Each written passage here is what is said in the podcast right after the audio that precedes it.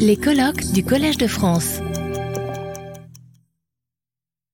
Bon, je remplace, au pied levé euh, une collègue qui devait assurer la modération de cette session, mais c'est de toute façon néanmoins un grand plaisir parce que ça me permet d'introduire euh, Rémi Slama.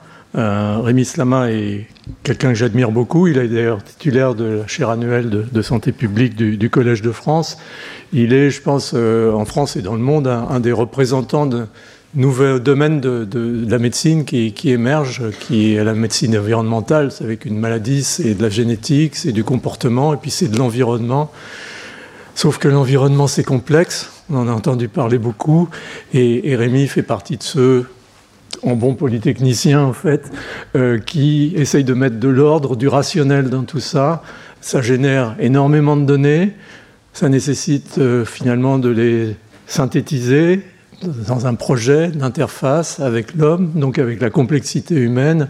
C'est des big data et c'est un nouveau monde finalement de la médecine qui s'ouvre euh, et, Rémi en est un des représentants. Donc je suis vraiment ravi qu'il ait pu venir nous parler de, je me souviens plus de ton titre, euh, en tout cas de tout le domaine de l'environnement, de la pollution et, de ses effets sur la santé. Merci Rémi. Merci beaucoup Philippe pour cette très gentille introduction. Bonjour à toutes et, à tous. Et je suis vraiment très heureux d'être euh, avec vous ce matin pour discuter de cette euh, euh, question euh, de santé publique en milieu urbain dans le contexte de l'Anthropocène. Alors, si on remonte bien avant l'Anthropocène, les principaux facteurs qui influençaient notre santé, notre espérance de vie, étaient ce que l'historien grec euh, Hésiode euh, appelait euh, limos et loimos, la famine, les famines et les infections.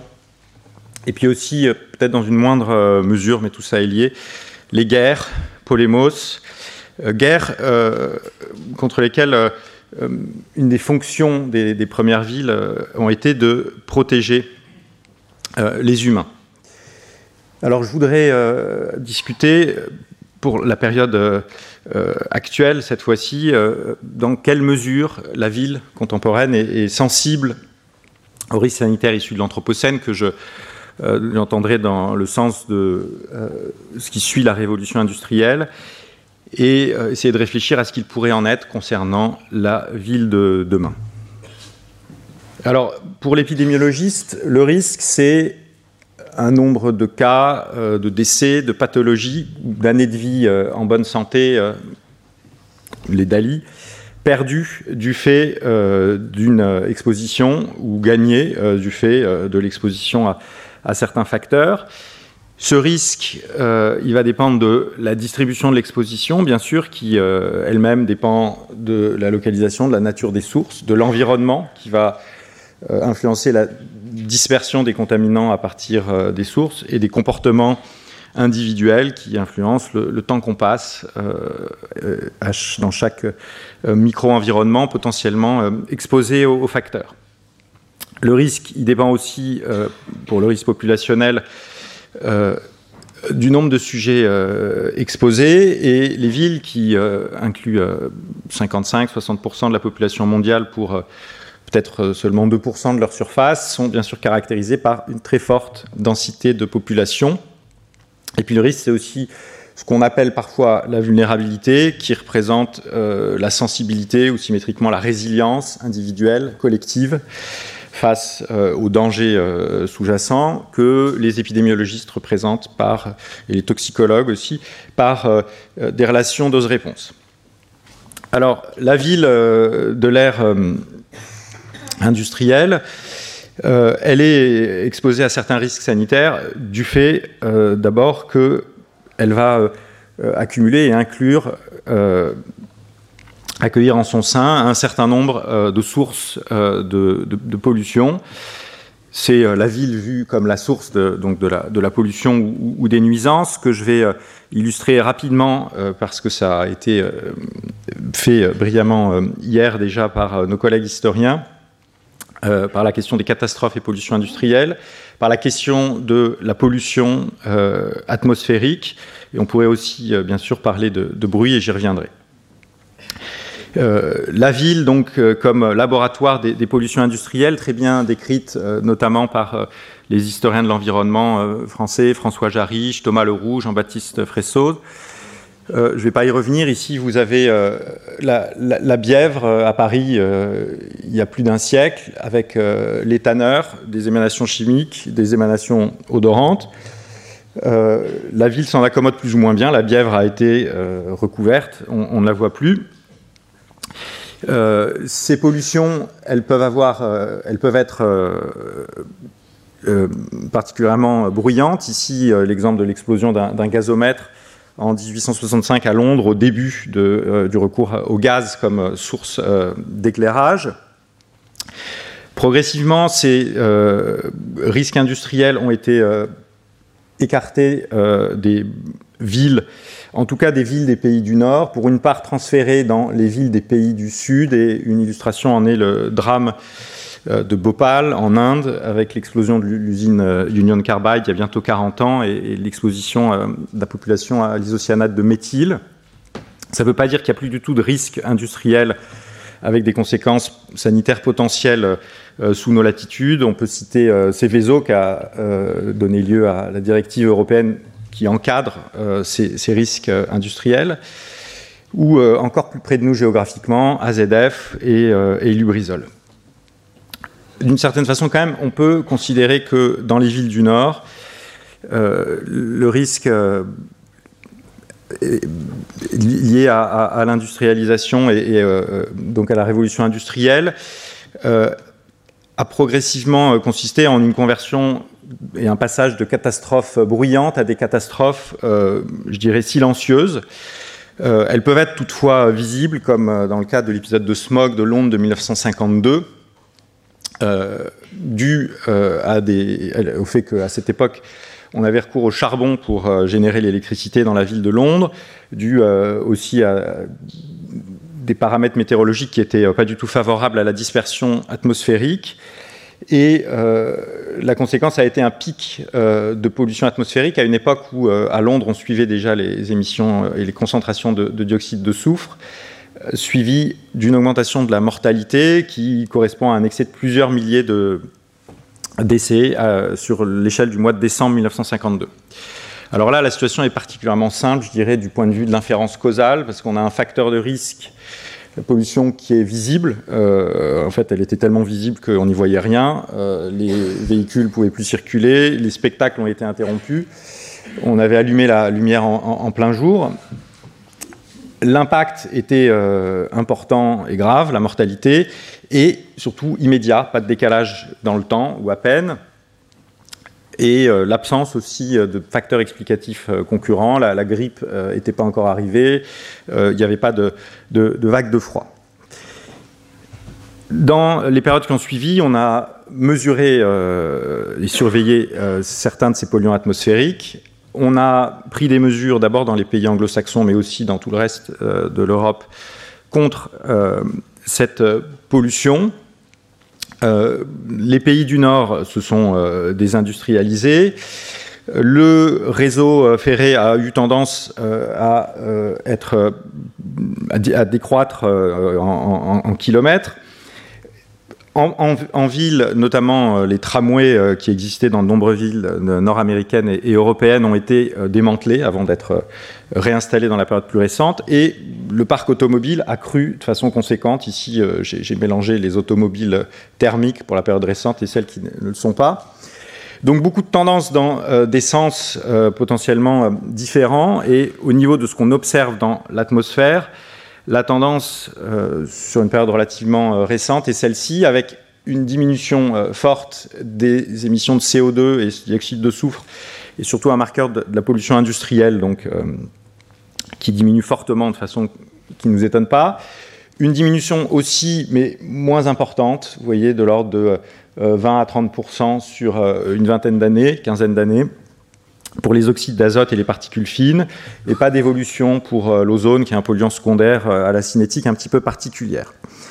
point de vue géographique, donc la pollution reste, et notamment la pollution par les oxydes d'azote et les particules fines, un problème euh, urbain de façon euh, disproportionnée, ce qui ne veut pas dire qu'il ne cause pas de décès euh, en dehors des zones urbaines. cette pollution, elle est non seulement silencieuse, mais elle est devenue invisible. En tout cas, elle serait complètement invisible si on n'avait pas des, des, outils de mesure extrêmement sensibles. Et ses conséquences aussi seraient invisibles si on n'avait pas des outils permettant de les identifier euh, très sensible, beaucoup plus sensible que les approches avant-après euh, rudimentaires qui suffisaient pour caractériser l'impact du, smog de Londres, telles que les séries temporelles et euh, les grandes cohortes. Ici, c'est la cohorte de l'American Cancer Society qui nous donne les relations dose-réponse entre des niveaux de particules fines dans la gamme de concentration proche de ce qu'on observe encore dans les villes européennes. Aux États-Unis, ils sont en dessous maintenant. Euh, et vous voyez donc le, risque de, mortalité, toute cause ou pour euh, certaines euh, causes spécifiques. Et bien sûr, les, causes cardiopulmonaires et respiratoires sont au premier plan. Qu'est-ce qu'il en est de l'impact? Ça, c'est l'effet. L'impact est donc le, risque. Le risque, il s'obtient en combinant cette relation dose-réponse avec la distribution des expositions qui est ici. Eh bien, Santé publique France nous indique, nous a indiqué il n'y a, pas très longtemps qu'en France, les particules fines sont probablement responsables de l'ordre de 40 000 décès et que cet impact est plus fort dans les zones urbaines que dans les zones rurales. Vous voyez, la diminution de l'espérance de vie est due aux particules fines, euh, attribuable aux particules fines, est de l'ordre de, de, 9 mois euh, dans les agglomérations de plus de 100 000 habitants, ce qui est euh, à peu près 50% de plus que ce qui est observé dans les zones rurales. Alors la ville, euh, comme lieu de, risque, ce risque il peut être euh, dû aussi euh, au fait que la densité de population est, beaucoup plus élevée en ville que dans le milieu rural et que l'environnement urbain augmente les risques qui sont associés à tout ce qui se propage par contact. Bon, l'exemple historique évident, c'est les incendies. Bien sûr, on peut penser aux catastrophes naturelles. Je voudrais juste passer un tout petit peu de temps alors, sur les maladies infectieuses, mais très rapidement, parce que euh, ça, a déjà été abordé et, euh, on continuera à en discuter. Et bien sûr, la question des température élevée. Juste sur les maladies infectieuses, la situation est, complexe et une illustration avec euh, le, le, Covid. Le Covid perturbe euh, toutes les activités humaines. Euh, vous avez ici dans une des, premières vagues de euh, l'infection aux, États-Unis un taux d'incidence et de mortalité qui est beaucoup plus important dans les villes, ce qui peut être lié au fait notamment que c'est par là que euh, les premiers cas euh, arrivent. Et la situation change euh, au cours du temps avec les zones rurales qui peuvent être aussi très touchées et à certains moments plus que les villes. Donc je vais pas passer plus de temps sur cette question très complexe euh, et emblématique euh, de l'épidémie euh, en milieu urbain, sur laquelle on pourrait bien sûr consacrer des, journées entières, pour aller sur un, phénomène encore plus central dans la question du changement climatique, qui est celui de la température, des températures élevées. Ici, les villes ont une spécificité très claire aux conséquences marquées, qui est celui de l'îlot de chaleur urbain. Îlot de chaleur urbain qui euh, consiste à un accroissement de la température dans les centres-villes par rapport aux zones périurbaines et, rurales. Euh, vous voyez qu'il peut être de l'ordre de euh, 3 degrés ici euh, en cas de canicule à Paris euh, et, encore davantage si on suppose que la population a un recours massif au, à, climatiseur pour, se rafraîchir. 3 degrés entre le centre de Paris et le bois de Boulogne. Tout ceci lié euh, au faible albédo euh, de, la ville, du fait qu'on a des revêtements plutôt sombres, un macadam encore très souvent sombres, des toits qui le sont aussi, une faible surface d'espace vert par rapport euh, au milieu euh, rural et aussi euh, d'espace bleu, une plus faible évaporation et bien sûr des émissions de chaleur liées aux activités humaines et notamment la climatisation ou le transport. Donc ça, potentiellement, ça veut dire une sensibilité euh, accrue, bien sûr, euh, aux canicules induites par euh, le changement climatique. Alors, Euh, on a ici, euh, avec l'influence de la climatisation, aussi un autre phénomène qui est que euh, ici, ce, cette climatisation va potentiellement rejeter la chaleur dans le milieu urbain et accroître les expositions, notamment de ceux qui n'ont pas forcément les moyens d'avoir cette climatisation ce qui pose la question des inégalités sociales, inégalités sociales qui est une question absolument incontournable dès qu'on parle de santé publique, a fortiori quand on est dans l'amphithéâtre Alpvax. Euh, et donc je voudrais dire quelques mots des inégalités sociales d'exposition aux facteurs de risque que j'ai évoqués. Euh, la situation n'est pas euh, du tout univoque. Dans le cas des polluants atmosphériques, ici, dans ce travail réalisé par Marion Ouidir, qui est chercheuse dans mon équipe sur la cohorte ELF, vous avez l'illustration que, à l'échelle du pays, globalement, on a une tendance à l'augmentation des niveaux de pollution par les particules fines dans l'air extérieur en lien avec euh, la défaveur euh, sociale. Les quartiers les plus défavorisés ont tendance à être plus exposés. La situation est globalement similaire dans les zones périurbaines, euh, mais il n'y a plus d'associations monotones dans les zones rurales. Et donc là, très clairement, ce phénomène est, propre au centre urbain. C'est en moyenne sur l'ensemble euh, du pays. Et en fait, euh, quand on regarde dans le détail, on se rend compte que la situation n'est pas forcément la même euh, d'une ville à l'autre. C'est un autre projet, puis l'indice de défaveur n'est pas ordonné dans le même sens, mais par exemple, dans des villes comme Lille et Marseille, on a aussi une situation d'accroissement des niveaux de pollution. Ici, c'est par les dioxydes d'azote. avec la défaveur sociale, donc dans le même sens que globalement tout à l'heure, mais euh, à l'échelle de Paris, euh, la situation est, plutôt euh, inversée. Puis à Lyon, on n'a pas de relation monotone et c'est les couches moyennes, les classes moyennes en gros, et les quartiers correspondant à ces classes moyennes, où elles sont dominantes, qui, sont les plus exposés au, niveau de pollution. restons à, Marseille avec ici la défaveur sociale. Quand on la superpose à la carte de bruit, on a cette relation qui montre une augmentation de l'exposition au bruit avec euh, la défaveur sociale jusqu'à un certain palier et peut-être après euh, une diminution. Euh, il faut regarder les choses très finement et avoir des, cartes de bruit avec une résolution particulièrement fine, mais là encore, on peut s'attendre à des situations variables d'une ville à l'autre, variables d'un pays à l'autre.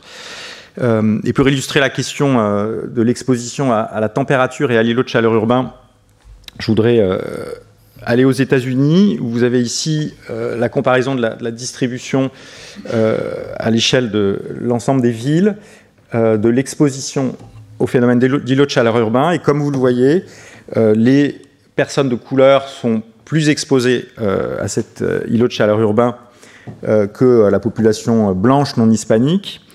C'est aussi le cas des personnes qui sont sous le seuil de pauvreté quand on les compare à ceux qui sont deux fois au-dessus de ce seuil de pauvreté. Et d'ailleurs, en gros, comme vous voyez, euh, la situation des personnes de couleur et de, celles qui sont euh, sous le seuil de pauvreté se, se superposent euh, de façon similaire par rapport à ce problème de l'îlot de chaleur urbain. Aux États-Unis, avoir une peau de couleur est équivalent à être en dessous du seuil de pauvreté.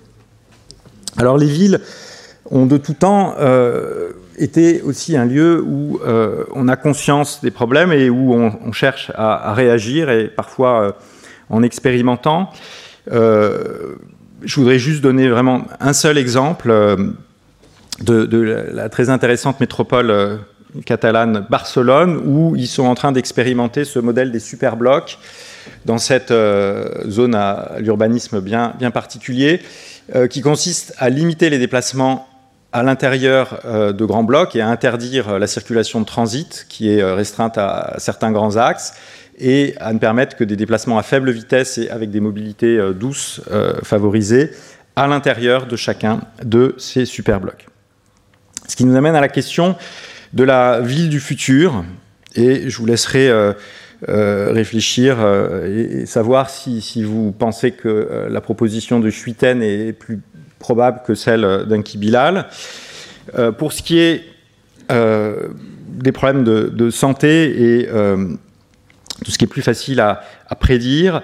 Euh, une première question est euh, celle de savoir dans quelle mesure la ville est capable euh, de faire face au changement climatique et à ses conséquences environnementales. Conséquences dont une des plus importantes pour beaucoup de villes est potentiellement celle de l'augmentation du niveau des mers.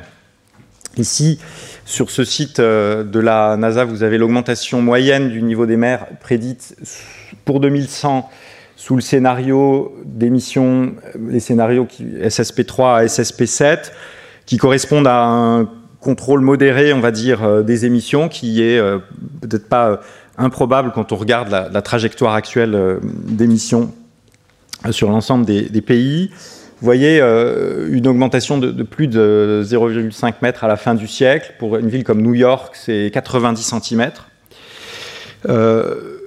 New York, où, pour ce qui est cette fois-ci des impacts sur la mortalité et cette fois-ci de la température, on a des données qui nous permettent de documenter assez finement le, le phénomène d'adaptation.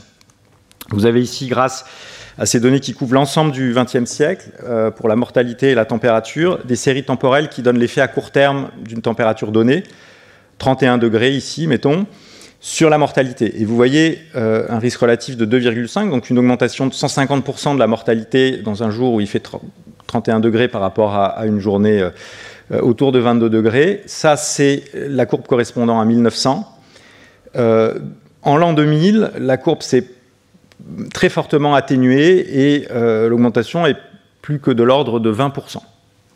Donc une diminution spectaculaire de la mortalité à une température donnée, qui est un phénomène d'adaptation, adaptation qui est certainement pas euh, génétique, qui est liée à des changements profonds dans le système de santé, dans le mode de vie, dans euh, l'habitat, et euh, un des facteurs euh, qui contribue, sans que ce soit très facile de, donner euh, la part de cette contribution, c'est notamment les évolutions dans le logement et la climatisation des logements, des véhicules dans la ville de New York.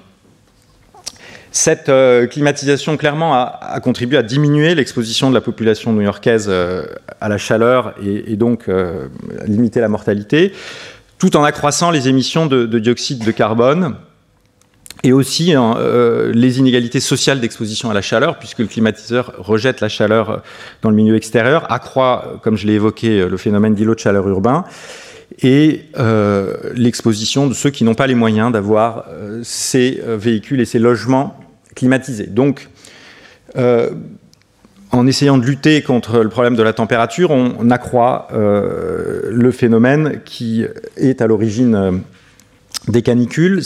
Clairement pas un exemple de solution qui serait soutenable dans le temps, euh, ni euh, à l'échelle de la planète. Et de même que face aux risques chimiques, il existe ce qu'on appelle des substitutions malheureuses. Face au changement climatique, on peut peut-être parler d'adaptation malheureuse ou en tout cas court-termiste. Alors plutôt que de chercher une solution euh, purement technique ou, de l'attendre euh, du futur, on peut peut-être aller euh, la chercher ailleurs, la solution, notamment dans les lieux où la canicule a, toujours fait de fréquentes incartades, et par exemple autour du beau bassin méditerranéen. La solution, c'est peut-être comme à l'Alhambra et en s'inspirant des, des riades marocains, un, type d'habitat euh, rafraîchi de façon plus naturelle ou, ou encore ici comme sur ces îles grecques. Donc voilà, la solution du verdissement, du bleuissement, du blanchissement des villes, sans oublier bien sûr l'isolation, la gestion des ouvertures ou d'autres solutions telles que les puits canadiens. D'une certaine façon, il n'y a rien de plus naturel que de demander à l'architecture de nous aider euh, à nous adapter au changement climatique, car l'architecture a été à travers l'histoire la principale façon de se protéger contre les aléas climatiques. Alors bien sûr, et Didier Fontenil vient de nous le euh, rappeler, euh, il faut aussi, dans ces évolutions architecturales et urbanistes, considérer le risque de rendre nos villes plus accueillantes pour les moustiques et les pathologies qu'ils transmettent. Ici, avec euh, ces solutions, on est euh, dans la lutte face, enfin, on est dans des stratégies d'adaptation, mais aussi dans les stratégies de lutte contre les émissions de gaz à, effet de serre, euh, parce que, bien sûr, il s'agit de solutions qui sont, pour le coup, moins émettrices de gaz à effet de serre, selon les matériaux de construction qui, vont être utilisés, bien sûr. Et donc, je voudrais en venir, pour terminer, à cette question. Les villes, euh, en plus d'être des victimes du changement climatique, en, sont euh, une des causes. Elles recouvrent 2% de la surface de la Terre et représentent peut-être 60, 70%, 80% des émissions de gaz à effet de serre, ce qui est un peu plus de ce qu'on attend du fait de la fraction de la population qu'elles incluent, 55-60%.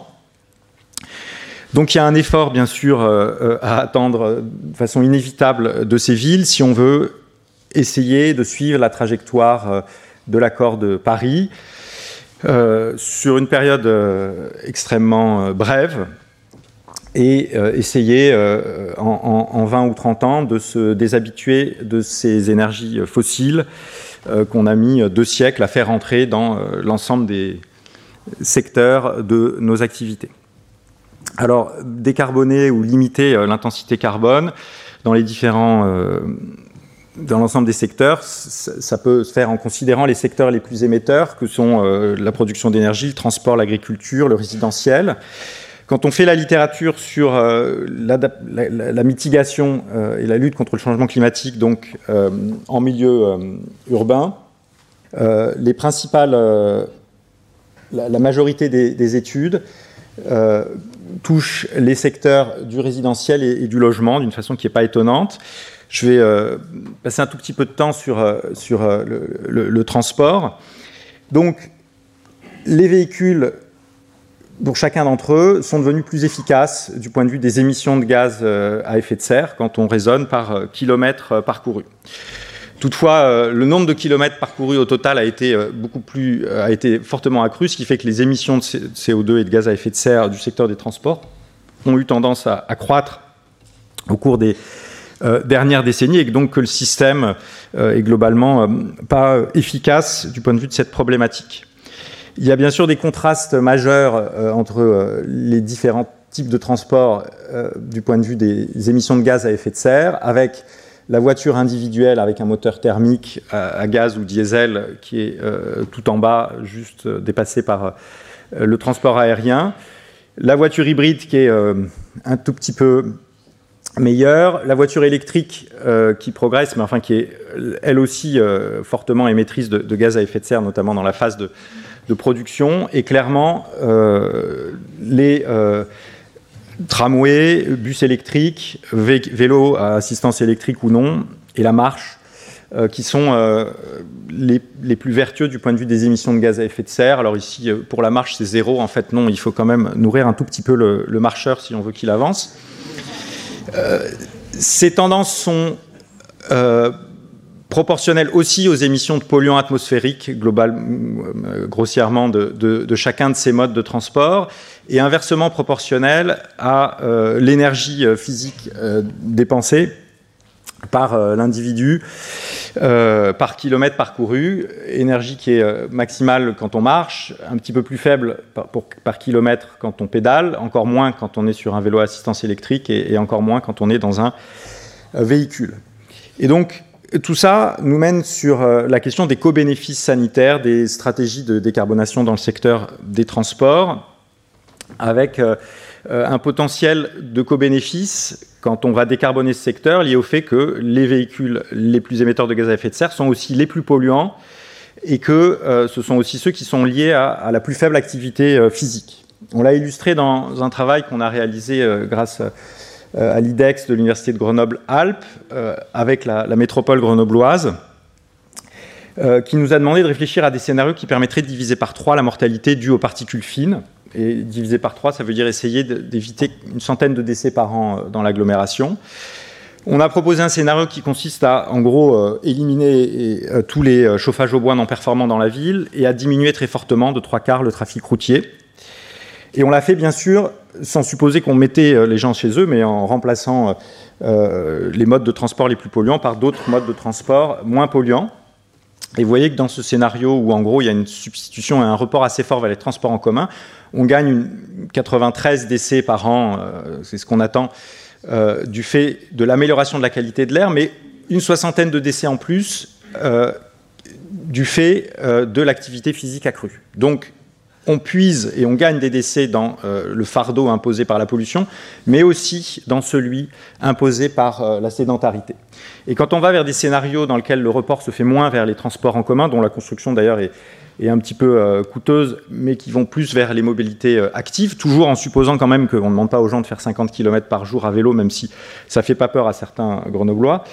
On arrive à un bénéfice potentiel de l'ordre de, qui pourrait être de 270 décès par an, dont la majorité est liée à ce qu'on gagne du point de vue des maladies cardiovasculaires, métaboliques, liées à l'augmentation de l'activité physique et 270 décès par an dans une ville, une agglomération comme Grenoble, en gros, c'est pas loin du fardeau de mortalité dû au tabac.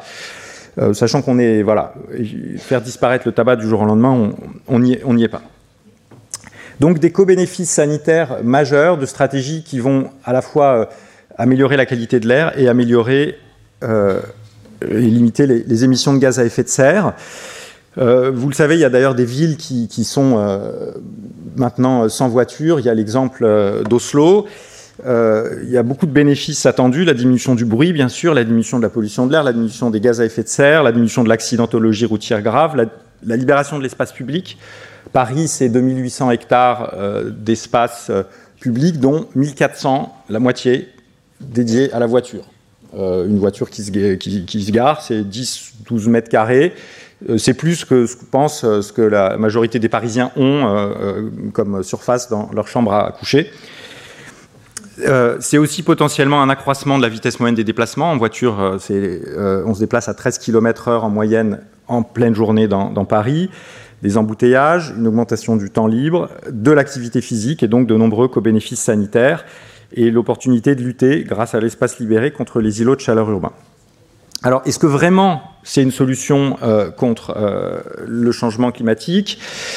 Euh, là, il faut vraiment aller dans le détail de l'impact de ces scénarios transport sur les émissions de gaz à effet de serre. Des travaux récents montrent que, avec de nombreuses actions dans différents secteurs à la fois, y compris en agissant un petit peu sur la demande, peuvent parvenir à des réductions importantes des émissions. Euh, proche de, euh, du zéro émission net dans ce, secteur, avec des coûts qui seraient euh, abordables, y compris dans un pays comme la Chine. Vous voyez ici la trajectoire attendue en supposant un grand nombre d'approches dans différents secteurs et de mesures. Alors c'est possible, mais est-ce qu'on est en train d'en prendre le chemin? Clairement non. Si on regarde les stratégies de prospection et d'exploration d'extraction euh, d'énergie fossile des principales compagnies euh, pétrolières. Il y a de nombreux euh, obstacles au, changement, et là, on, sort des, sciences de la santé environnementale pour aller vers les sciences politiques. Mais si on prend donc le cas des transports, bien sûr, et on, l'a démontré par exemple dans l'étude grenobloise que j'évoquais, où ça a été fait aux États-Unis, que ces mesures qui limitent la pollution et les émissions de gaz à effet de serre sont globalement totalement coût-bénéfiques pour la société.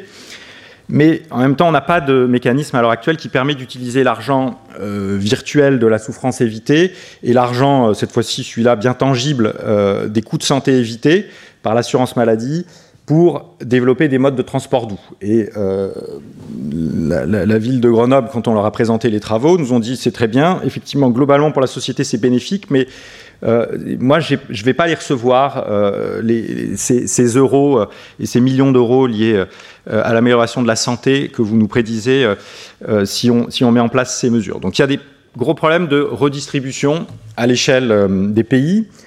C'est encore pire quand on se pose la question, bien sûr, des, villes du Sud, avec des enjeux de redistribution entre les pays, redistribution pour lesquels on, n'a pas, à ma connaissance, euh, de mécanisme et pour lequel, à travers l'histoire, euh, les guerres, malheureusement, sont probablement le, mécanisme euh, le, plus marquant. Donc revoilà Polémos.